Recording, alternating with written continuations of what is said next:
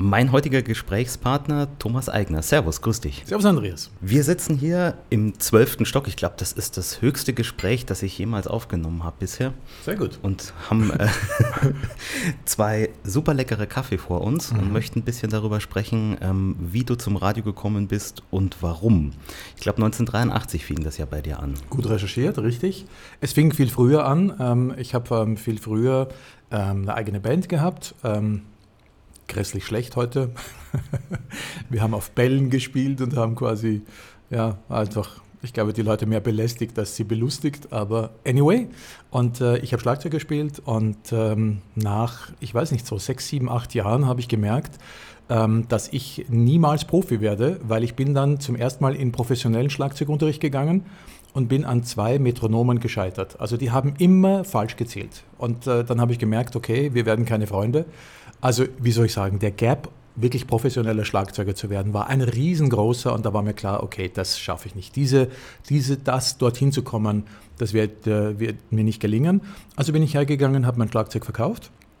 Es gab noch kein eBay, aber ich habe es angebracht und habe mir um das Geld in München die ersten zwei 12-10er Plattenspieler, die DJs werden sich auskennen, das ist quasi der der Plattenspieler der DJs, weil er keinen Motor hat, sondern der Plattenteller ist selber der Motor, wenn man so möchte. Und die habe ich mir damals in München gekauft, bei Fernsehfeld in der Schleißheimer Straße, ähm, weil ich um den gleichen Preis in München zwei bekommen habe, ähm, als für den gleichen Preis in Wien einen einzigen. Da hat sich auch die Fahrt nach München gelohnt. Absolut. Es war, ich war total stolz, weil ich 18 war und bin zum ersten Mal mit meinem knallroten Scirocco nach München gefahren und, ähm, und habe das da gekauft und, ah, und ich war aufgeregt und also es war wirklich, ja, sowas wie die erste Liebe. Also wirklich, das Herz hat geklopft äh, und äh, ja, ähm, das war der Anfang und dann habe ich begonnen, eben die ersten Tapes zu mischen. Und dann gab es eben ein Schlüsselerlebnis und das war, ich habe äh, diese selbst moderierte, selbst gemischte Kassette, damals Kassetten, äh, in meinem Auto gespielt und äh, die Dame neben mir saß, die sagte, ey, ich spiele immer gute Musik im Radio.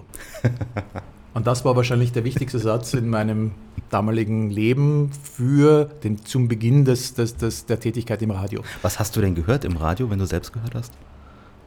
Äh, das kann ich dir gerne sagen. Alles was, alles, was nicht Mainstream war. Und zwar mhm. innerhalb, auch innerhalb von Ö3. Das war damals natürlich auch, also CHR, äh, Hitradio eigentlich äh, zu den Kernzeiten. Aber Ö3 hat damals es zugelassen, dass in den Off-Zeiten wirklich quere Musik gemacht wurde. Also da gab es ähm, Sendungen wie zum Beispiel Luise Martini, eine Schauspielerin, eine Sprecherin, die ähm, ihre persönliche Favoriten gespielt hat. Es gab damals äh, den Stoffel Paget, äh, das war der Chef des Ö3-Archivs, wenn ich mich richtig erinnere.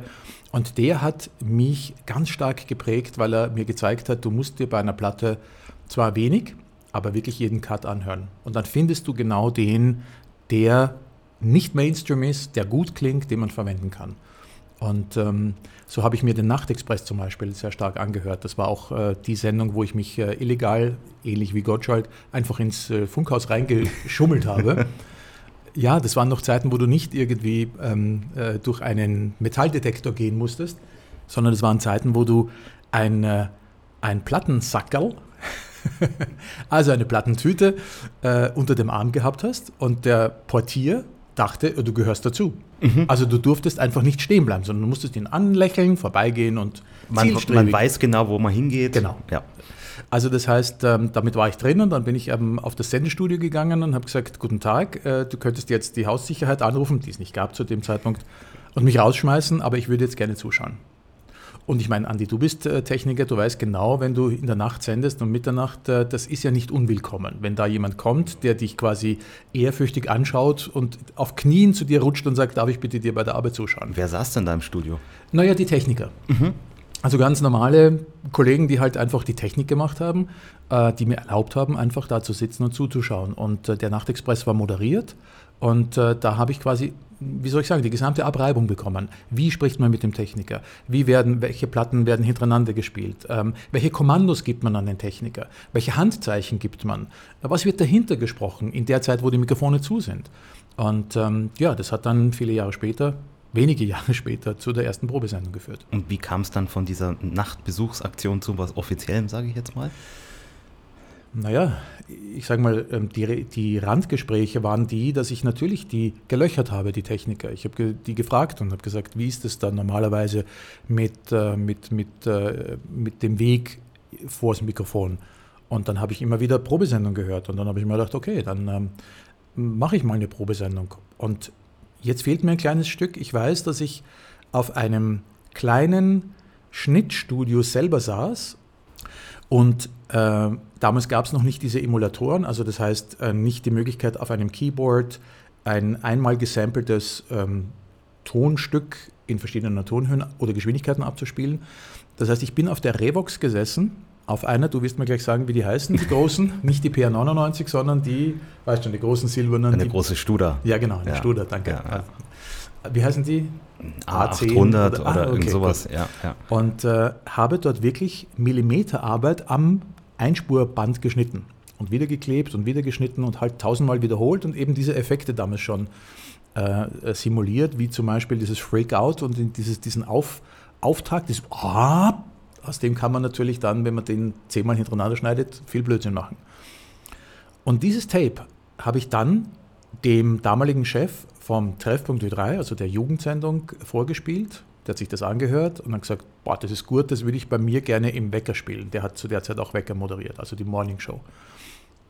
Und ich mit meinen 19 oder 18 stehe da und sage, nö, ver verkaufe ich nicht. Ja, wieso? Sag ich, spiele ich nur, wenn in meiner eigenen Sendung. Boah, ich glaube, ich habe mir in die Hosen gemacht dabei in dem Moment.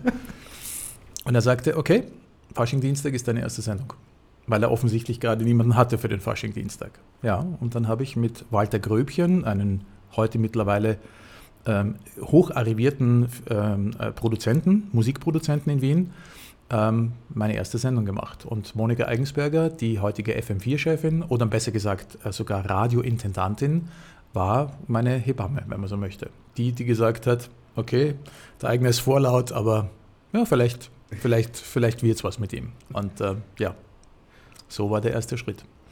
Wie hast du die Sendung dann gestaltet? Oder wie hast du deine ersten Sendungen überhaupt? Andi, die Frage ist jetzt wirklich obsolet, weil du hast das Band digitalisiert. weswegen du Digi Andi heißt. wie hat sie dir gefallen? Hast du reingehört? Ja, ich habe reingehört. Man merkt, also natürlich am Anfang merkst du immer, er ist ein bisschen unsicher, er ist sehr nervös. Voll mit Adrenalin bis unter die Haarspitzen. Nein, aber ich meine, ähm, wie bist du rangegangen, Musik auszusuchen? Wie hast du selektiert? Was spiele ich jetzt? Hast du die Platten selbst mitgebracht? Natürlich. Das war auch noch die goldene Radiozeit aus der Sicht des Moderators. Wir durften die Musik uns komplett selber zusammenstellen. Und ähm, das hat auch wirklich dazu geführt, dass man halt für eine Sendung sich 500 Platten angehört hat. Und zwar nicht den Mittelteil, sondern nur den Anfang und das Ende. Und dann zu sagen, passt auf dieses Ende die nächste Platte in irgendeiner Art und Weise drauf. Rudi Klausnitzer war damals der Ö3-Chef, der auch lange Zeit den Wecker moderiert hat und äh, der mir so ganz wenige Sachen mitgegeben hat, aber zum Beispiel sagte er, wenn zwei Frauen hintereinander singen, dann drehen die Leute ab. Aha, okay, und was machen wir jetzt? Ja, du spielst halt auf eine Frau einen Mann oder eine Instrumentalnummer. So, so hemdsärmelig das auch klingt, es ist eine Grundvoraussetzung für ein gutes Musikprogramm. Das heißt, wenn du eine Platte im Radio spielst, die den Leuten nicht gefällt, drehen sie nicht ab. Wenn die zweite danach genauso schlecht ist oder eben genauso eine schrille Frauenstimme hat oder schrille Männerstimme, dann drehen die Leute ab. Also musst du es schaffen, diesen Bonus, den du hast, dass die Leute es akzeptieren, jetzt einen Musiktitel zu hören, der ihnen nicht so gut gefällt, sie dafür zu belohnen, dass der nächste dann wahrscheinlich ihnen besser gefällt. Indem du halt einen ganz anderen Stil verwendest, indem du halt eine andere Stimme nimmst oder gar keine Stimme nimmst. Und das war das Kriterium, nach dem ich versucht habe auszusuchen. Natürlich war da viel Musik dabei, die meine Lieblingsmusik war. Natürlich war da Musik dabei, zu der ich auch selber getanzt hätte. Selbstverständlich, aber nach welchen Kriterien weiß ich heute nicht mehr. Wie hat sich denn der Nachtexpress, du hast schon gesagt, nicht Mainstream oder nicht so sehr mhm. Mainstream mhm. unterschieden vom, vom Tagesö3? Komplett. Die Musik, die im Nachtexpress gelaufen ist, ist nicht, nicht einmal ansatzweise im Tagesprogramm gelaufen. Das war das auch das Erfrischende dabei. Das haben ja Sender bis heute ähm, zur Höchstleistung getrieben, weil wenn man sich zum Beispiel Kla nicht Klassikradio, oh ja, Klassikradio anhört, dann spielen die in der Nacht, glaube ich, ähm, Jazz, also äh, ja, Jazz spielen die in der Nacht plötzlich. Wo du sagst, hups, ja, wo, wo bin ich da jetzt reingeraten? Und ähm, ich weiß nicht, der Bayerische Rundfunk hat früher ja auch ähm, so, so Rock-Nächte gemacht, auch noch mit äh, Revivals mit Gottschalk und Jauch war, glaube ich, auch kurz mal, nee, nee, nur Gottschalk. Also das heißt, das sind schon so Versuche in dieser Zeit und ich habe es ja selber miterlebt als äh, Netradio, ähm, dass äh, ich für den äh, Bayerischen Rundfunk produzieren durfte. Äh, das am Samstagabend ist ein Zeitpunkt, wo die Leute überhaupt nicht Radio hören. Deswegen ist es uns auch gelungen, ähm, mit Netradio 300% Hörerzuwachs äh, zu ähm, äh, generieren. Ich würde jetzt nicht sagen, dass wir so gut waren. Ich würde nur sagen, Bayern 3 war vor vor uns einfach so schlecht, dass es uns leicht gelungen ist, 300 Prozent besser zu werden. Zu Bayern 3, ähm, da stellen wir jetzt erstmal nochmal zurück. Jetzt bleiben, okay. bleiben, wir mal noch in Wien. Ähm, da bist du jetzt mehr oder weniger, nennen wir es mal, als, als Art DJ reingekommen, ähm, mhm. Nachtexpress-mäßig. Mhm. Ähm, aber du hast ja auch eine richtige journalistische Ausbildung gemacht. Mhm. Natürlich muss man, wenn man dort beim, äh, bei Treffpunkt 3 arbeitet, äh, natürlich auch ähm, alles das durchlaufen, was äh, die anderen äh, auch durchlaufen haben. Also das heißt, man lernt recherchieren oder man lernt eigentlich, das ist das schöne Training on the Job, man lernt, wie man es nicht macht und man macht viele Fehler. Und da muss ich wieder äh, Monika Eigensberger zitieren, die war immer Ultimo. Also das heißt, wenn du an der Monika mit einer Geschichte vorbeigekommen bist, dann war sie in Ordnung, dann war sie gut. Das ist, glaube ich, bis heute genauso. Und dementsprechend war es auch schwierig, weil sie natürlich ähm, mit einer sehr mit einer sehr scharfen Klinge geschnitten hat bis heute. Dafür bin ich ihr dankbar. Dafür bin ich ihr dankbar. Ich habe aber kein journalistisches Studium gemacht, das nicht. Aber war das so eine Art Volontariat, was du da immer Nein, nein, nein. Das, das war wirklich so, nur Learning by Doing. Das war sofort nach dem Prinzip der Festfreien. In Österreich ist es nur freie Mitarbeiter, ähm, wo man eben nur eine gewisse äh, Maximalarbeitszeit äh, pro Monat haben darf und man wird dort äh, für die geleistete On-Air-Zeit bezahlt. Aber natürlich, ja, ich habe nicht nur die Sendungen moderiert, sondern ich habe natürlich auch die Beiträge gemacht.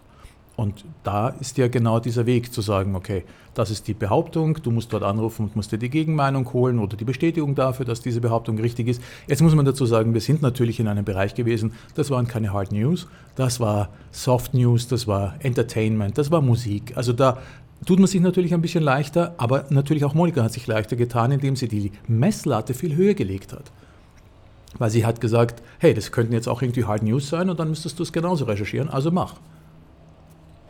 Du hast Treffpunkt Ö3 moderiert, hast du ja. schon gesagt. Ähm, du hast dann auch den Ö3-Wecker unter ja. anderem moderiert. Ja. Ähm, wenn wir jetzt mal heute so eine Morningshow anschauen, wie hat sich der damals davon unterschieden? Dass wir damals nicht äh, eine Redaktion dahinter hatten in der Größenordnung, ich weiß nicht, wie es bei Bayern 3 ist, aber das werden schon drei, vier, fünf, sechs, sieben Leute sein oder Arno und die Morgencrew, da sind es irgendwie 120 Leute, gefühlte. der die erfolgreichste Morningshow in Deutschland hat. Ich weiß nicht, ob das jetzt noch ist, aber äh, zu der Zeit, wo ich noch diese Quoten gelesen habe. Und wir hatten das gar nicht, sondern es war wirklich die eigene Leistung des Moderators. Und du musstest Zeitung lesen, du musstest dich am Abend vorbereiten, du musstest äh, in der Früh ähm, dich versuchen, äh, die Zeitungen ganz schnell quer zu lesen, um halt irgendeinen Gag rauszuziehen. Und deswegen war es auch mit Sicherheit viel schlechter als sie heute sind. Natürlich sind die heutigen ähm, äh, Morning Shows dadurch etwas sauberer, ist das falsche Wort, aber klinischer ist auch falsch, aber abwaschbarer, mhm. wenn man das äh, als Metapher verstehen darf. Mhm, mhm, äh, und wir waren halt, wir hatten Ecken und Kanten und da sind Gags richtig in die Hose gegangen. Also weil du nicht viel Zeit hattest, du konntest sie genau beim Techniker einmal ausprobieren, wie findest du den? Mhm. Und schwupps, schon hattest du Rotlicht und er konnte nicht einmal gut oder er hat dir nur zugenickt, hat vielleicht was anderes gemeint, du drückst das Ding raus und es ist grottenschlecht. Und es läutet sofort das Telefon. Und das Telefon, das ist der Chef und er sagt, ähm, Herr Eigner, wir sehen uns dann nach Ihrer Sendung. Haben Sie was dagegen? Vorgekommen? Natürlich, selbstverständlich. Also bei Radio Gong, falls wir darauf kommen, war es äh, etwas Besonderes, wenn es äh, den Brief von der BLM gab. Aufgrund von vermehrten Hörerzuschriften und Anrufen bitten wir um Zusendung eines Zuschnittes, äh, Mitschnittes. da wussten wir, okay, die Sendung war gut. Bei Ö3, mm -mm. Der ORF war damals ja mehr oder weniger ein Monopolist in Österreich. Hattet ihr denn irgendwas, wo ihr sagt habt, das ist unser Mitbewerber, gegen den wollen wir was, was ausrichten oder gab es sowas gar nicht? Wir sind Ö3 und Punkt. Genau, das war's.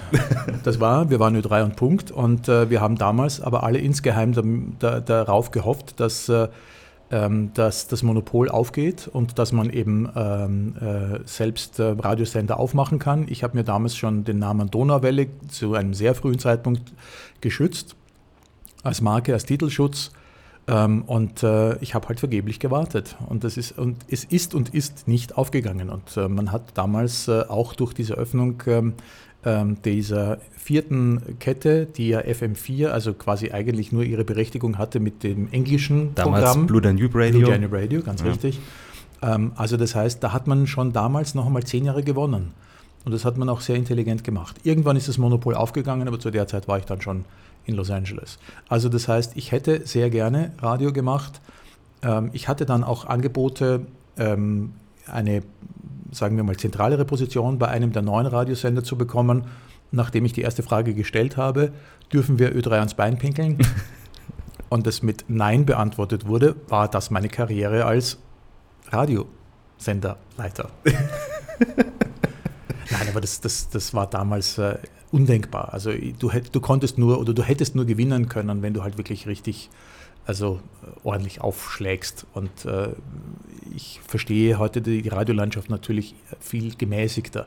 Man versucht sich zu arrangieren, jeder tut dem anderen nur bedingt weh, ähm, äh, aber jeder ist glücklich, dass er ein Stück von dem Kuchen schon fix reserviert hat. Sprich, die Werbezeiten logischerweise. Los Angeles, du hast ja schon gesagt, du bist dann als Korrespondent in die USA gegangen. Warum das?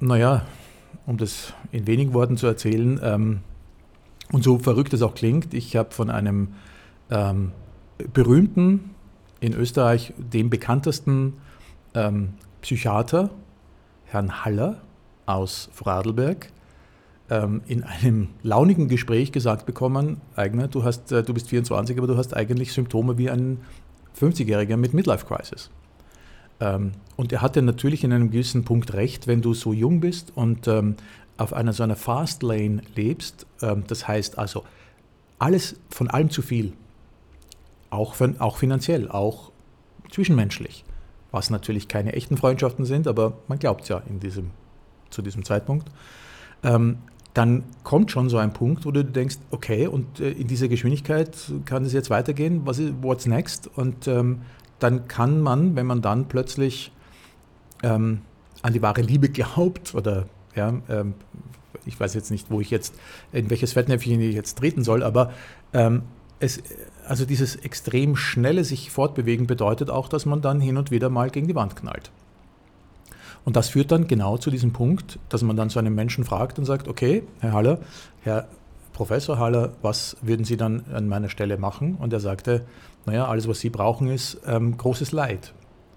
Was meinen Sie mit großem Leid? Sie brauchen etwas, um wieder sich zu erden, um wieder zurückzukommen, um wieder das Leben als Leben zu sehen und nicht als D-Zug oder als, ja, was auch immer, ICE. Ähm, und das war so dieser letzte ausschlaggebende Punkt, wo ich mir gedacht habe, okay, dann fange ich irgendwo auf dieser Welt wieder bei Null an und beweise es mir, dass es mir auch gelingt, äh, auch wenn ich jetzt wieder bei Null anfange. Und so entstand diese Idee. Ich war ein paar Jahre vorher in Los Angeles auf äh, Urlaub, dort hat es mir nicht gefallen und ich dachte mir, okay, wenn ich dorthin gehe, dann werde ich nicht am Strand liegen. Das ist jetzt verrückt im, im, in, in dem Moment, aber es war ein Ort, wo ich wusste, ich werde dort nur hingehen, um zu arbeiten. Ich werde dort nur hingehen, um, äh, um selber weiterzukommen, aber nicht, um auf der faulen Haut zu liegen. Und so war es dann im Endeffekt auch. Und ähm, quasi, dass ich ein Korrespondent war und dass ich für Seitenblicke bis Ö3 halt dort gearbeitet habe, das war das Mittel zum Zweck, um mir überhaupt das Leben dort zu finanzieren. Aber warst du dann für den ORF dort oder als Freier? Das war ein Mittelding. Es gibt eigentlich in Amerika nur eine einzige Dependance und das ist natürlich Washington im Capital klar. Das ist auch Hard News und das ist das offizielle Korrespondentenbüro. Das heißt also, der OF sagte mir, das geht nicht, dass du ein offizielles Korrespondentenbüro aufmachst, aber ich konnte trotzdem mich als OF-Büro dort nennen. Und bitte jetzt kein Beispiel an diesen Worten nehmen, weil es war wirklich ein, ein Kunstgriff, den wir damals äh, gemacht haben. Ich habe auch äh, mein Büro nicht bezahlt bekommen. Und wir haben eine einmalige Sache gemacht, dass ich die Honorare mit einem gewissen Aufschlag bekommen habe. Und äh, da war der Gerhard Zeiler damals äh, der Intendant, später Tele5, später RTL äh, und jetzt äh, Turner. Ähm, und ähm, der hat damals äh, das einfach gebilligt. Er hat gesagt, ich finde es gut, was du machst, ich finde das mutig, diesen Schritt zu gehen und ich helfe dir im Rahmen meiner Möglichkeiten, aber wir werden keine Geldtasche aufmachen und dich jetzt damit Geld überhäufen. Und somit wurde dieses, dieses sehr, finde ich bis heute, sehr intelligente Modell äh, erfunden, dass es wirklich leistungsgerechte Entlohnung ist, aber für Los Angeles mit einem kleinen Aufschlag.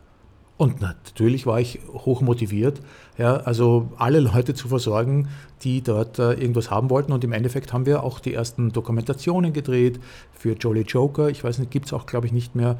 Äh, Modesendungen. Also sagen wir mal so, wenn immer ein Österreicher an der Westküste äh, gepupst hat, dann waren wir mit der Kamera mit dabei. Man, man verzeihe mir diesen Ausspruch.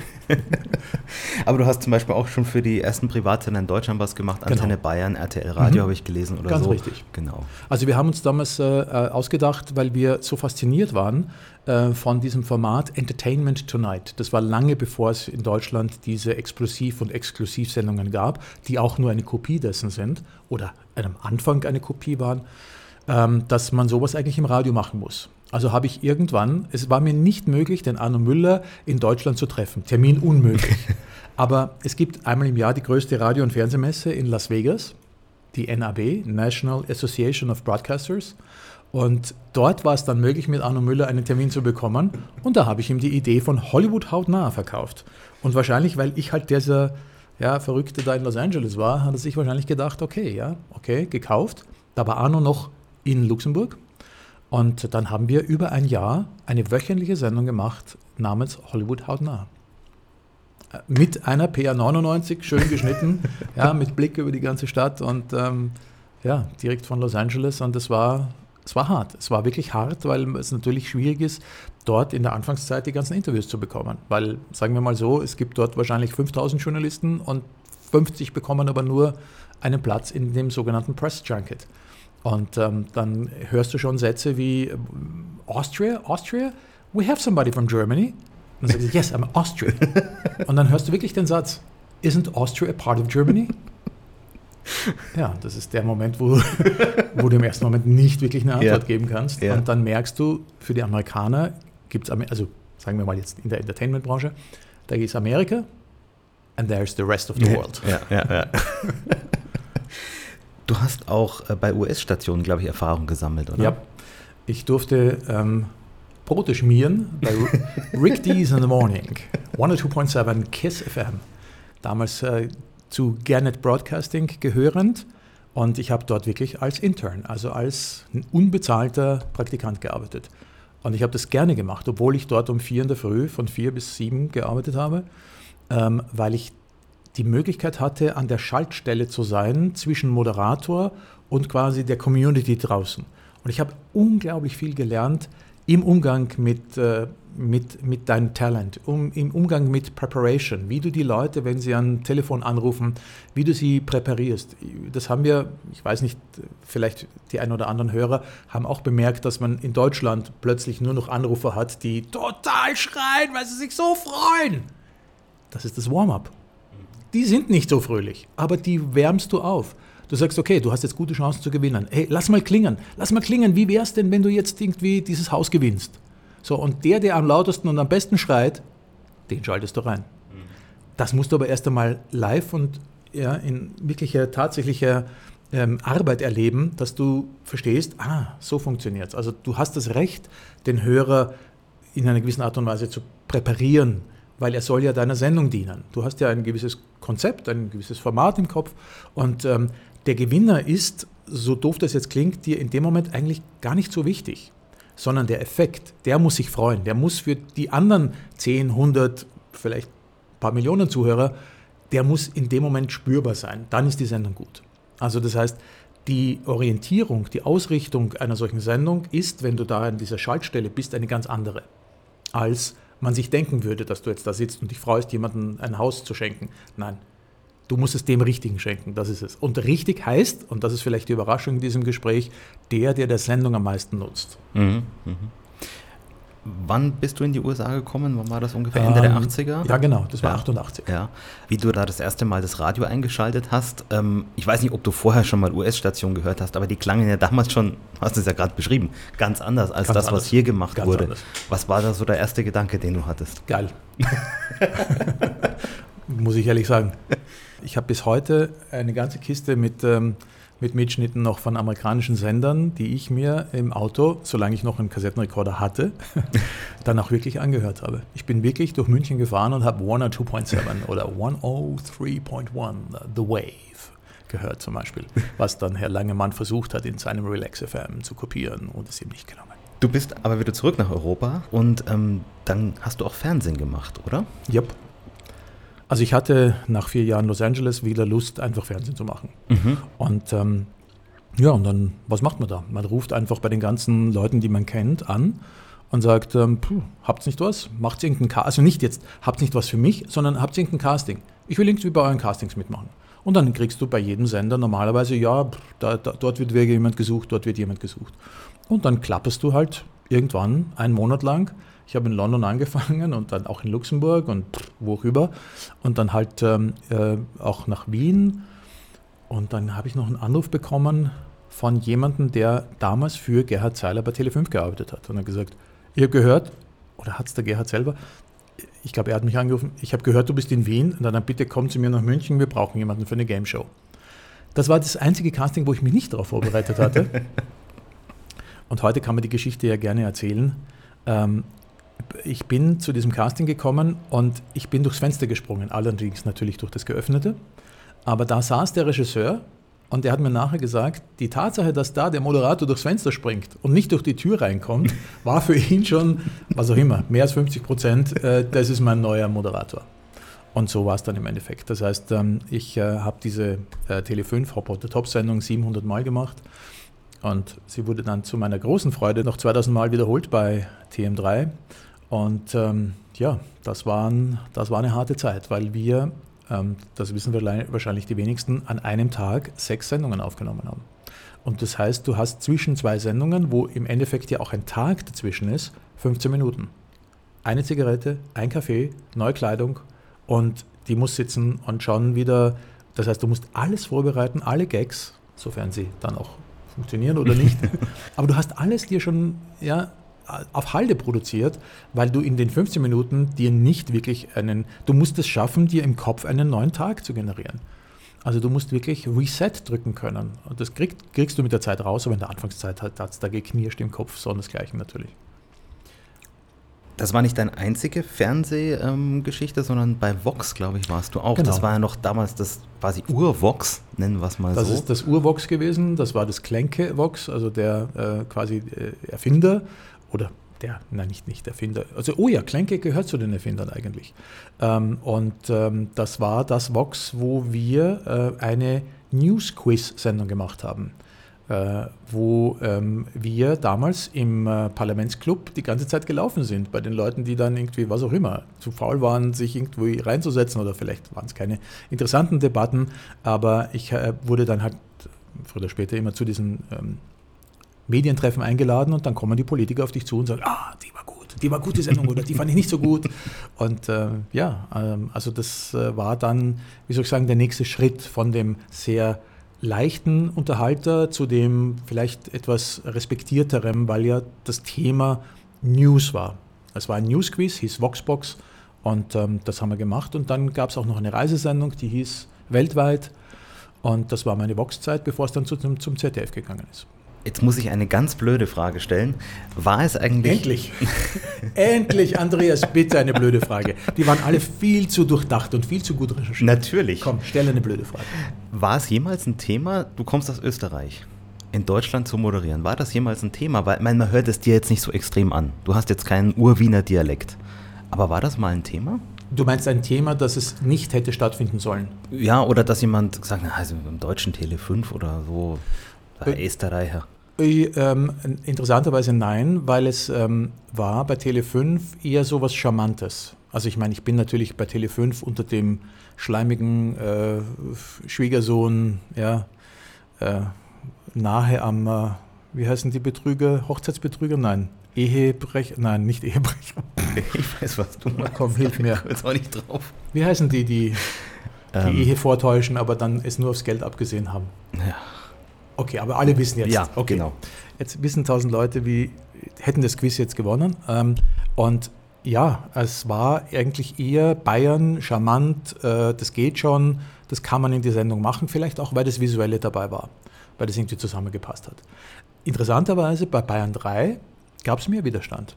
Also ich habe diese Sendung Net äh, Radio ein paar Mal moderiert und da gab es wirklich Anrufe so Österreicher raus. Das muss ich aber, aber natürlich zur großen Verteidigung muss ich sagen, in Österreich hatten wir den Peter Blau, der sehr deutsch geklungen hat, den gibt es nach wie vor, der kam auch, glaube ich, vom Bayerischen Rundfunk. Und der war auch in der Anfangszeit auf Sendung und die Österreicher sind über den hergefallen. Was brauchen wir, die ist bei uns in unserem. Jetzt muss man dazu sagen, öffentlich-rechtlicher äh, Sender, egal ob Fernsehen oder Radio, hat auch in der Bevölkerung viel mehr dieses Gefühl, ich zahle dafür, also bitte spielst das, was ich will. Ähm, da, also, wie wie soll ich sagen, da prallen diese, diese Welten aufeinander. Äh, wenn es das bei mir gegeben hätte, dann hätte ich es auch verstanden. Und vielleicht hat mir mein Hochdeutsch geholfen, das durch eine ähm, Schauspielausbildung in, in Österreich schon sehr früh mich an das Hochdeutsche gebracht, herangebracht hat. Aber es ist mir trotzdem nicht bis heute gelungen, aus einer Giraffe eine Giraffe zu machen. Und ich kann mich noch erinnern, ich, stehe vor meinen Kandidaten und stelle ihnen eine Frage mit einer Giraffe. Und alle drei schauen mich an und Was meint der? Zeit geht vorbei, alle schauen mich an, wovon redet der? Und ich meine, für mich ist es phonetisch ganz nahe an der Giraffe, aber peng, das war einfach ja, Blackout. Und okay, das war dann klar, dass ich als Österreicher auch von der Satzkonstruktion es nie ganz hinbekommen werde, also warum dann versuchen? Ja, nee, das, war ja auch gekünstelt letztendlich. Genau. Und ich glaube, dass es dann sogar charmant geworden ist, dass die Leute sich sogar daran erfreut haben. Also, dass da ein Ösi halt, so ein charmanter Österreicher, ja, ja, das, ist schon, das passt schon. Also, vielleicht auch, weil es vielleicht auch eben leichte Unterhaltung war, ist es da vielleicht, hat es auch leichter funktioniert. War eigentlich die Produktion der Vox-Sendungen damals in München oder bist du dann nach Nein. Köln? Ich bin permanent nach Köln geflogen und wir haben in Ossendorf produziert. Also das ist da, wo das alte ähm, Militärgelände von den Belgiern und Ossendorf ist auch, wo der, wo der Jauch produziert zum Beispiel. MMC hieß es damals, ich weiß nicht, wie es jetzt heißt. Und dann haben wir halt dort im Studio produziert. Ein sehr großes Studio mit Publikum. Und ähm, ja, das war, das war ein Act. Zurück nach München, weil in dem Zeitraum bist du ja auch wieder zum Radio gegangen, oder? Ja, ich hatte noch diesen Traum. Ich hatte diesen un unglaublichen Traum, äh, weil ich, ähm, weil ich äh, in äh, Los Angeles natürlich ähm, Talkradio gehört habe, ähm, auch gemerkt habe, dass Talkradio auch wiederum, genauso wie diese Game Shows, einen ganz anderen Stellenwert hat. Also einen respektierteren äh, Stellenwert. Und ich habe mir einfach gewünscht, ich möchte, ich möchte gerne eines Tages Talkradio machen. Ich glaube, es war 94 und ähm, da bin ich zu Georg Dingler, dem längst gedienten Radiochef in Deutschland, gegangen und äh, es ist dann im Endeffekt auf den Deal rausgelaufen. Ich habe gesagt, Georg, ich schenke dir die ersten zehn Sendungen, es geht mir überhaupt nicht um Geld. Es geht auch nicht, eigentlich nicht jetzt darum, auf Sendung zu sein. Ich will dieses Format machen. Und ich mache dir einen, ich biete dir folgenden Deal. Ähm, wenn es uns gelingt, in den ersten zehn Sendungen eine Seite in irgendeiner bayerischen oder deutschen Zeitung zu bekommen, zu diesem Talkradio, dann sind wir im Business. Und dann zahlst du mir das, was du alle anderen auch zahlst. Und sonst war es geschenkt. Und er hat darauf eingeschlagen. Und nach drei Sendungen hatten wir eine ganze Seite in der Süddeutschen, was wir für eine Scheißsendung sind. Und warum? Und, und die Süddeutsche noch dazu ist ja sogar Teilhaber Ja, ja, ja, an Gong. Und warum? Musst du den Herrn Seidel fragen oder einen der Seidel-Brüder. Ich weiß nicht mehr, wer es der Seidel, welcher Seidel es genau war, aber das kann man ja nicht machen. Es geht ja nicht. Nein, ich meine, ihr müsst ja einen Grund in Anführungsstrichen dafür ja, geliefert sowas kann man haben. nicht machen. Man kann doch nicht mit Leuten reden und denen irgendwelche Tipps geben oder also ja und das, und das Radio jetzt geht's vor die Hunde und das geht ja schon gar nicht mehr und also einfach wirklich Weltuntergang. Aber ist in Ordnung, weil ich sage mal, wir haben vielleicht so ein Tabu gebrochen, wie man das vorher mit vielleicht äh, Erotik oder, oder Bilitis oder was auch immer es ja da auch in der Geschichte von Radio und Fernsehen gibt. Und wir haben halt wirklich dieses Format geschafft zu etablieren. Die Leute haben frei Schnauze geredet, sie durften sich ein Pseudonym als Name nehmen und sie haben Dinge erzählt, die also äh, die, die wirklich weltbewegend waren. Damit meine ich zum Beispiel auch einen Brief einer Frau, die, zu mir, gesch- die mir geschrieben hat, sie hatte bereits die Tabletten und den Rotwein äh, am Tisch und äh, sie hat die Wohnung schon aufgeräumt gehabt und äh, sie wollte sich das Leben nehmen. Und weil das Gespräch so nett war, äh, hat sie sich gedacht, okay, schiebe ich es nochmal zur Seite und, äh, und lebe ich weiter. Das kriegst du als Moderator in dem Moment nicht mit, aber das nachher am Brief zu lesen, da sagst du dir, okay, also bei allem Spaß, den du natürlich versuchst zu haben und bei allem Verrücktheiten, wo du sagst, ich, ich erfinde gerade Radio neu, aber es hat auch einen Sinn und Zweck. Und da sind uns viele Dinge passiert, wie zum Beispiel S-Bahn-Surfen. Da hat uns dann äh, da haben die Kids den Lehrer zu Hause am Samstag um Mitternacht aufgeweckt und haben gesagt, du Lehrer musst jetzt beim Eigner anrufen und, äh, und unsere Schüler warnen und was auch immer. Oder einer, der Typ, hat, der angerufen hat und gesagt hat, ich habe ein, ein Bein weniger, aber ich habe es überlebt. Und, und der hat wirklich in einer Art und Weise erzählt, die so authentisch war, die, die niemand hätte es besser erklären können oder niemand hätte besser warnen können vor diesem Blödsinn auf einer S-Bahn oben mitzusurfen. Und das ist der Moment, wo du da drinnen sitzt und dir denkst, okay, okay. Also es ist, es, es kann gelingen. Es kann gelingen, an die, an die Wurzel, an die, an die absolute Echtheit de, deiner Community zu kommen, die dir so aufmachen und so ehrlich sind und so viel Vertrauen entgegenbringen, dass sie dir wirklich diese Sache erzählen. Und ich sage es nochmal, natürlich haben wir versucht, Blödsinn zu machen und natürlich haben wir uns gegenseitig auch verarscht. Aber ähm, ja, vielleicht ist das sowas, jetzt fällt mir das zum ersten Mal ein, so wie, so wie 13, 14, 15-jährige Freunde miteinander auch Blödsinn machen. Aber wenn es hart auf hart geht, dann halten die zusammen. Mhm. Und, dann, und dann helfen sie sich gegenseitig. Mhm. Und vielleicht war das so eine, ja, ich weiß nicht, wieder aufgelebte Jugend, die ich da ähm, mit Frank Wölfel äh, am, am Telefon, der auch ein Moderator bei Gong war, lange Station Voice, Voice bei Pro7, äh, der das Screening gemacht hat. Also ja, vielleicht waren wir diese Jungs, die einfach ich meine, wir sind, man muss da kurz dazu erzählen, wir sind nach jeder Sendung für diese lächerlichen 120 D-Mark, die wir bekommen haben, ins Nachtcafé gegangen und haben die natürlich versoffen. Also jetzt nicht äh, alkoholisch versoffen, ja. sondern einfach nur Essen und Trinken. Ja, und, ja, und äh, das war wirklich ähm, Kindergeburtstag. Also richtig draufhauen, lustig, Spaß haben. Eigentlich das, was man ja in Bayern durchaus auch wirklich zelebrieren kann. Und ähm, ich kann heute sagen, diese Zeit äh, Talk Radio war ähm, eine der besten Zeiten meines Lebens, weil sie war, auch wieder Dank an Georg Dinkler, falls er das jemals hören sollte oder erzählt bekommen sollte, das war wirklich, wir durften und wir durften machen, was wir wollten. Und wenn wir am Dienstag einen Brief von der BLM hatten, von der Bayerischen Landes- und Medienzentrale, aufgrund vermehrter Hörerbeschwerden, bitten wir Sie um Zusendung eines Mitschnittes dann wussten wir, die Sendung war gut. Die lief ja nicht nur auf Gong, oder? In der Anfangszeit lief sie nur auf Gong.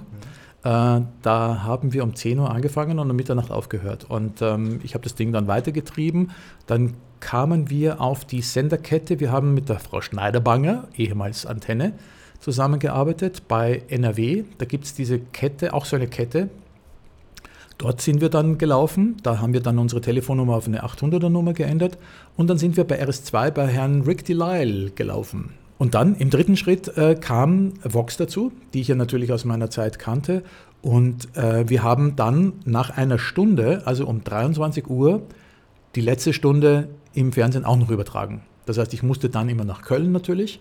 Auch etwas, was es nie gegeben hat. Ich bin in der Tonregie des Fernsehstudios gesessen habe quasi die Sendung komplett tonmäßig selber gefahren. Hatte ja auch die Erfahrung natürlich. Das hat es bis zu dem damaligen Zeitpunkt auch noch nicht gegeben, dass äh, ich in der Tonregie von diesem Fernsehstudio saß. Also ich habe quasi auf die Rücken der Kollegen von der, vom Fernseh auf die Bildmischer geschaut und habe quasi, weil ich es ja aus dem Radio konnte, die komplette Fernsehsendung und die Radiosendung dort in Köln im Fernsehstudio gemischt. Und ich habe natürlich zwei Signale gehabt, weil wir was anderes in den Radiofeed geschickt haben als in den Fernsehfeed. Oh, das hat alles funktioniert. Das war einfach cool. Und das war deswegen auch cool, weil die Techniker, die haben gesagt, okay, Eigner, ja, du machst es im Radio, gut, wunderbar. Hier eine Generalprobe und, und off you go. Das war toll. Das war wirklich, wirklich toll. Aber es war auch gleichzeitig das Ende von Talk Radio, weil ich bin, ich habe zu hoch gezielt. Weil dadurch, dass wir dann im Fernsehen waren, haben plötzlich Kräfte zu wirken begonnen, äh, um es auf einen Nenner zu bringen, wie kann der Eigner, der keine psychologische Ausbildung hat, äh, Menschen ähm, Tipps geben? Das geht ja nicht. Das ist ja Gefährdung von, von, von der Allgemeinheit. war nicht un, also war, hatte einen gewissen Wahrheitsgehalt. Ähm, und ähm, da, wie soll ich sagen, die Leute bei Vox haben es dann natürlich, ähm, wie soll ich sagen, äh, einschlafen lassen, weil sie sich da äh, zu sehr hinter mich stellen hätte müssen. Aber immerhin sind aus diesem Humus dann so Pflanzen wie Domian entstanden. Mhm. Und deswegen hat auch Domian, äh, ich traue mich das zu sagen, genau diesen geflügelten Satz, ich schalte dich mal raus in die Regie, weil da sitzt dann auch ein Psychologe. Okay, und das ist dann, sagen wir mal, die deutsche Variante von diesem Talkradio was wahrscheinlich, so wie es Domian, und ich meine, das ist ja der Beweis dafür, wie lange hat er das gemacht? 15 Jahre, 20 Jahre? Äh, das ist wahrscheinlich die beste Variante. Und wir waren halt einfach ähm, Guinea Pig. Wir waren die, die, die Testschweinchen, die es halt einfach ausprobiert haben. Und die äh, Kollegen beim WDR haben halt gesagt, ach, schau mal an, okay, jetzt fliegt er damit auf die Schnauze, dann ziehen wir diese Ebene ein, der Psychologen, die draußen sitzen und alles ist gut. Hat aber natürlich dadurch auch enorm von dieser, ja, von dieser, ähm, von dieser jetzt könnte was passieren, eingebüßt. Also ich glaube, Domian war eine sehr brave Sendung immer ähm, und, und war für mich natürlich dann eigentlich eingeschlafene Füße. Ich hoffe, ich tue ihm nicht Unrecht, aber für mich persönlich war es dann halt nicht mehr Talkradio. Weil ich natürlich auch das Talkradio, das aggressive teilweise Talkradio von Amerika gewohnt war und, und eigentlich das lieben und schätzen gelernt habe. Jetzt haben wir schon Hörfunk und Fernsehen quasi zusammengebracht. Ähm, mit einem Thema hast du dich auch schon sehr früh beschäftigt, nämlich mit dem Internet. Und da warst, hast du auch erst Fernsehsendungen gemacht, oder? Ja, ähm, das ist aber auch interessanterweise durch Los Angeles entstanden. Kleine Geschichte am Rande. Äh, ich habe damals das erste Internet-Modem in Amerika gekauft. Das war kein Modem, sondern ein Akustikkoppler. Es ist quasi ein, ein, ein Hörer, ein Telefonhörer, der aber eine größere Muschel hat, wo der andere Hörer hineinpasst. Und den steckt man da hinein und dann reden die halt miteinander. Also er simuliert ein Ohr und ein Mund letztendlich. Ganz richtig, genau, ja. richtig. Also deswegen auch Modem, modulieren und demodulieren. Und äh, ja, das sind dann ähm, genau 2400 Boot pro Sekunde. Das kann man sich heute gar nicht vorstellen. Das ist irgendwie, also schneckig, schneckiger geht es gar nicht mehr. Und äh, damit konnte ich, das Internet hat noch nicht existiert, also noch nicht Public Internet, äh, ARPANET natürlich, aber nicht äh, für den, das gemeine Fußvolk. Und wir sind damals von Amerika über BTX, Bildschirmtext, von der Deutschen Bundespost? Ja, und äh, sind wir eingestiegen. Und das erste Archiv, das man über BTX abrufen konnte, war das Spiegelarchiv. Und jetzt halte ich fest, mich haben damals Redaktionen das kann ich auch heute sagen, weil die Quick gibt es nicht mehr, angerufen und haben gesagt, ah, wir brauchen Informationen zu dem und dem und dem Star.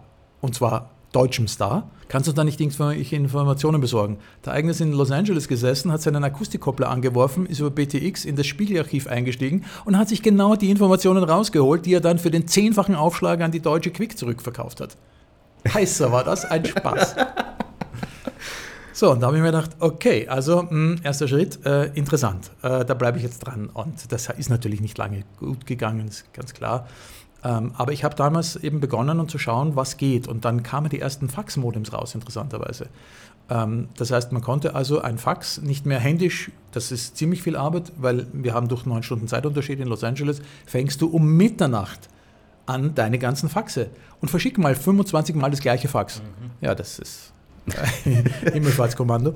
Und ähm, das Faxmodem hat dir den Job abgenommen, weil du hast einfach gesagt, dieses Fax bitte an die 200 Leute und es hat einfach brav mhm. die ganze Nacht ähm, weitergespielt. Also das war schon mal ziemlich cool. Also okay, das, durch die Automatisation mit dem Computer und Datenübertragung, da muss man doch mehr daraus machen können. Und dann kam AOL. AOL Online. Und dann, nein, Entschuldige, vorher kam noch CompuServe. Mhm. CompuServe war eigentlich ein Buchhaltungsprogramm, wenn man so möchte. Und äh, CompuServe war damals die, die große Offenbarung, weil von CompuServe gab es den ersten Übergang in das damalige Internet. Also Netscape 1.0 als Browser und eben die ersten Seiten, die man halt dort ansurfen konnte. Und dann habe ich gemerkt, okay, das könnte, also es macht mir Spaß, ich beginne es zu verstehen. Ich habe natürlich nichts verstanden, aber es, aber wie soll ich sagen, den Effekt zu verstehen, das ist schon mal das Wichtigste am Anfang. Nicht wie es funktioniert, sondern wofür man es möglicherweise einsetzen kann. Und je länger ich mich damit befasst habe, umso mehr habe ich das Gefühl bekommen, da müsste man mal eines Tages daraus was machen, ohne zu wissen, was es ist. Und das war so der Einstieg, der dann viel später beim ZDF dazu geführt hat, weil ich eine Sendung der Zwischenmenschlichkeiten moderiert habe und die ich eigentlich nicht machen wollte. und mich der damalige ZDF-Unterhaltungschef äh, gefragt hat, äh, ob er mir Geld, mehr Geld zahlen soll, was mich wirklich gefreut hat. Und ich habe darauf gesagt, nein, ich hätte gerne 100k Budget für einen Piloten. Was für einen Piloten? Für eine Internetsendung. Und das war der Anfang von NetNight. Ich habe das Geld bekommen, wir haben das pilotieren können. Ich habe es bei Stolte, dem damaligen Intendanten, vorgestellt. Und wir haben damals sofort gewonnen und äh, ja, wird gemacht und, äh, und es ging los. Also das heißt, ähm, diese Sendung der Zwischenmenschlichkeiten, die eine sehr süße Sendung war, sie hieß Das ist Liebe, war quasi der, der Obolus, den ich zahlen musste, um meine eigene Sendung ähm, äh, starten zu dürfen. Und sie war sehr erfolgreich. Also das hat mich wirklich sehr, sehr gefreut, dass das aufgegangen ist. Ich muss zugeben, habe ich nie gesehen. Ähm, was habt ihr da gemacht? Bei Das ist Liebe oder bei Net Night? Net, beides letztendlich. Aber Net Night im Speziellen, ja. Ach, du kennst Net Night nicht? Nein. Uh, nein. Uh, okay. Das war also vielleicht der, auch ein klein wenig zu früh für mich. Andreas, aus dem Einser wird jetzt leider ein 1 minus. Sofern es überhaupt hier eine Benotung gäbe, die es natürlich nicht gibt. Ähm, das ist Liebe schnell erklärt, ist ein äh, italienisches Format, That's Amore. Äh, ein Ehepaar sitzt sich gegenüber mit jeweils einem Freund als zur Hilfenahme und sagen sich die Dinge, die sie sich immer schon mal sagen wollten.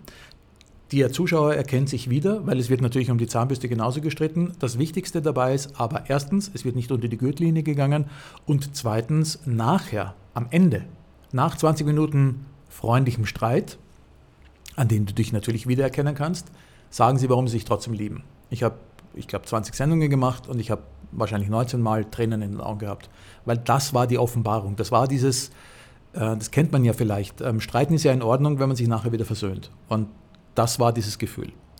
Ähm, ja, äh, Mr. Bertou, der damalige Programmplaner, hat gemeint, ihr habt gute Quoten, aber mir gefällt die Sendung nicht. Tschüss.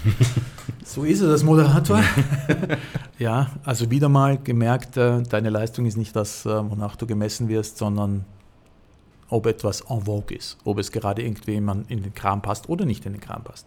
Egal, die Sendung wurde abgesetzt, es hat mich nicht gestört. Wir hatten die, das Budget für den Piloten und wir konnten diesen Piloten produzieren, wir konnten sie dem Intendanten vorstellen und wir haben damit gewonnen. Also es ist aufgegangen, aber es war sehr hart. Deine Frage, was war Net Night? Net Night war eine Fernsehsendung, die äh, immer am Abend nach den letzten Nachrichten kam, also nicht Mitternacht, sondern nach den 22 Uhr Nachrichten und die das Internet erklärt hat, immer mit einem Hauptakteur. Also das heißt, wir haben Kachelmann gehabt zu dem Thema Wetter und Internet. Ähm, wir haben Kreile in, äh, in Bayern bestens bekannt, äh, guter Anwalt, gehabt, um äh, Recht und Internet zu machen. Wir haben die Pressesprecherin der evangelischen Kirche gehabt und haben eben Kirche und Internet gemacht. Wir haben Andrea Thilo gehabt, die damals die Fernsehsendung bei Vox namens Nicht wahre Liebe, das waren die anderen, also irgendwas mit Sex. Da gab es eben eine, auch wiederum Skandal und äh, Andrea Thilo hat irgendeine Sexsendung moderiert und dann hatten wir Andrea Thilo und das Thema war Sex und Internet. Und man kann sich ja auch diesem Thema ganz fair ähm, nähern. Oder zum Beispiel auch Burda persönlich, ja, also Hubert Burda und das Thema News und, ähm, und Magazine und Internet. Und äh, das war ein Format, das war, glaube ich, 30, 35 Minuten und ähm, hat halt aus verschiedenen Elementen bestanden und aus diesem Net Night ist dann das Net Radio beim, äh, beim Bayerischen Rundfunk entstanden, wo wir dann alles das, was wir nicht beim, beim Fernsehen machen konnten, dann dort im Radio gemacht haben. Also was auch immer. Ähm, existiert die Webseite XY, da gab es halt ganz viele Formate. Ich kann mich jetzt nicht mehr, ich müsste jetzt mal kurz nachdenken, was hatten wir denn da? Nicht wahr oder falsch, aber wir haben irgendwie so eine Schnitzeljagd durchs Internet immer gemacht, wo Leute, die uns zugehört haben, dann mitmachen konnten. Und Netradio war die erste trimediale Sendung überhaupt im deutschen, äh, in der deutschen Medienlandschaft. Trimedial, ich konnte sie hören, ich konnte sie als Stream bekommen, ich konnte jede Webseite automatisch auf meinem Browser empfangen. Wir haben also quasi eine Software selber programmiert, die hieß URL Push, also wir pushten die äh, Webseite zu den Hörern nach Hause und wir haben die ersten Webcams gehabt. Also du konntest die Sendung auch sehen. Was ein Riesenskandal war beim Bayerischen Rundfunk, weil natürlich der Personalrat gesagt hat, wir wollen nicht äh, Webkameras. Heute ist es gang und gäbe, aber damals war das natürlich, geht gar nicht. Und äh, wir haben dann Webkameras eben auch aufgebaut. Also wir haben da so ein neues Feld beackern können damit, was es äh, vorher nicht gab. Und NetNight hat wirklich den Deutschen das Internet zum ersten Mal näher gebracht, wo ich mich bis heute frage, ob das gut war, weil ja das Internet, wie wir wissen, nicht nur Gutes hat. Auf der anderen Seite, der Siegeszug war nicht aufzuhalten. Also es war schon sehr gut, dass wir die Ersten waren, die das erklären durften. Was war denn vor allem dein Part bei Bayern 3 Netradio dann? Du hast gesagt, du hast es ein paar Mal moderiert, aber du warst ja nicht der Hauptmoderator. Nein, auf keinen Fall. Der Hauptmoderator war Dominik Pöll und der zweite war der, lass mich kurz nachdenken, Klaus Krüsken. Krüsken, der hat es auch gemacht, aber der Gutjahr. Der Richie Goodyear hat auch äh, äh, ein paar Mal moderiert. Und äh, nein, ich war der Produzent. Ich habe ähm, das äh, dem äh, Rainer Tief damals vorgeschlagen. Ähm, das auch wiederum für den Bayerischen Rundfunk einzigartiges Beispiel. Man hatte kein Budget dafür. Ähm, also habe ich gesagt, okay, dann bringe ich das Budget mit und das, was ich als Budget mitbringe, hätte ich natürlich auch gerne mit gewissen Abschlägen. Und das äh, hat man auch gemacht, aber nur für eine gewisse Zeit, weil es für den Bayerischen Rundfunk aber sowas von Pfui ist, dass da ein externer Produzent äh, eine Sendung fürs Haus macht. Aber auch das war wieder Neuland. Es ist dem Rainer Tief zugute zu halten, dass er diesen Mut hatte, es zu machen. Ähm, aber natürlich, früher oder später, haben dann die Mechanismen des Hauses äh, ja, das Ding natürlich dann wieder eingenordet auf den, auf den eigenen Weg. Und, äh, ja. Wobei man ja vielleicht auch sagen muss, das Netradio gab es bis 2007. Mhm. Neun ähm, Jahre. Das Internet hat dann, das hat sich ja extrem verändert in diesen zehn Jahren. Natürlich. Ähm, so eine Sendung wäre jetzt heute ja eigentlich auch gar nicht mehr notwendig, oder? Ich weiß nicht, ob sie Net Radio heißen würde. Ich finde den Namen, der wäre noch immer zu äh, gang und gäbe, aber die Spiele, die wir damals gemacht haben, die wären heute, äh, die müssten ganz eine andere, andere Spiele sein. Heute würde so eine Sendung, um ehrlich zu sein, ähm, das totale Call-In sein. Also das heißt mit Bild. Äh, heute müsste man, ich würde mir Netradio heute so vorstellen, dass sie so wie man das ja schon in manchen Live-Sendungen gesehen hat, eine riesengroße Video-Wall ist, wo man dann 10, 20, 30, 40 Gesichter hat und diese 40 Gesichter in irgendeiner Art und Weise konzertiert, kommunizieren lässt, Programm machen lässt für den Zuhörer. Also es müsste eine Verschmelzung des Internets und, die, und der analogen Radiowelle sein. Das wäre zum Beispiel, aber auch dann wäre noch immer der Titel Net Radio durchaus angebracht. Hörst du heute noch Radio und wenn was? Also ich höre natürlich Radio, ähm, ich höre auch äh, quer durch äh, das äh, Beet, was ich quasi angeboten bekomme in der Skala. Wenn mir ein Titel nicht gefällt, bin ich vielleicht ein bisschen ungeduldiger und gehe schneller in den nächsten Sender hinein. Aber ich bleibe dann auch mal, auch mal bei einem Herrn Bertelshofer, den ich grässlich finde. Aber er spielt gute Musik und ich, ich, ich frage mich jedes Mal, ganz ehrlich, wie kann so ein Mensch, der so emotionslos moderiert, wie kann der seit 20 Jahren seine Fangemeinde haben? Sind die auch alle so emotionslos? Ich finde das grässlich und das würde ich ihm jederzeit auch gerne ins Gesicht sagen. Aber er hat seine Community. Also wie ist es schon wieder interessant? Du sitzt vor dem Radio und denkst dir, wie geht das? Wie funktioniert das? Warum hat der Fans? Der ist sowas von, der kann dir, der könnte dir sagen, 100 Menschen sind gestorben, er würde es genauso intonieren wie den Wetterbericht. Das ist grässlich, aber okay. Und deswegen bin ich eben so ein, ein Radiohörer, der versucht, ähm, je besonderer, äh, desto länger bleibe ich drinnen, weil ich mir die Frage stelle, warum ist das gut und warum hören das Leute und warum gibt es da eine Fangemeinde und was kann man vielleicht davon mitnehmen? Und ähm, ja, was höre ich am liebsten beim Radio? Ich gestehe leider, also ich würde sehr gerne viel mehr Bayern 3 hören, aber nee, ähm, mein größter Spaß momentan ist äh, Spotify aus einem bestimmten Grund, weil wir, ähm, also ich muss dazu sagen, ich bin, was ich vielleicht anfangs ja ein bisschen erzählt habe bei Ö3, musst du dir 500 Platten anhören, um eine Stunde Programm zu machen. Ähm, und ich bin natürlich bei Ö3 vor diesem Computer gesessen, der damals angeblich alle Musik der ganzen Welt hatte. Das stimmt natürlich nicht. Aber du hast einen Musiktitel gesucht und hast dann drei Interpreten gefunden. Wenn du das gleiche bei Spotify machst, findest du nicht drei Interpreten, du findest 30 Interpreten. Du gibst ein Isn't She Lovely und da kommt nicht nur Stevie Wonder, sondern plötzlich Frank Sinatra. Ich wusste gar nicht, dass Frank Sinatra Isn't She Lovely gesungen hat und zwar ein Tune, den Stevie Wonder geschrieben hat. Wow. Und dann hörst du dir das Ding an und dann ist es auch noch gut. Und das ist etwas, was mich momentan absolut begeistert, dass ich über Spotify an Musik und Interpreten und Versionen herankomme, die in Deutschland weder im Radio noch auf Platte noch auf Tape irgendwie erhältlich waren. Also das heißt, der Horizont der Musik erweitert sich gigantisch durch Spotify und durch die Möglichkeit, Titeln zu suchen, zum Beispiel. Also das heißt, wenn ich die Zeit habe, dann setze ich mich zu Spotify und fange einfach ähm, zum, zum Recherchieren an. Und dann fällt mir wieder der eine Titel ein oder der eine Interpret und dann, ach ja, stimmt, das war doch ein guter Titel. Ach, vielleicht hat den jemand anderer auch noch gesungen.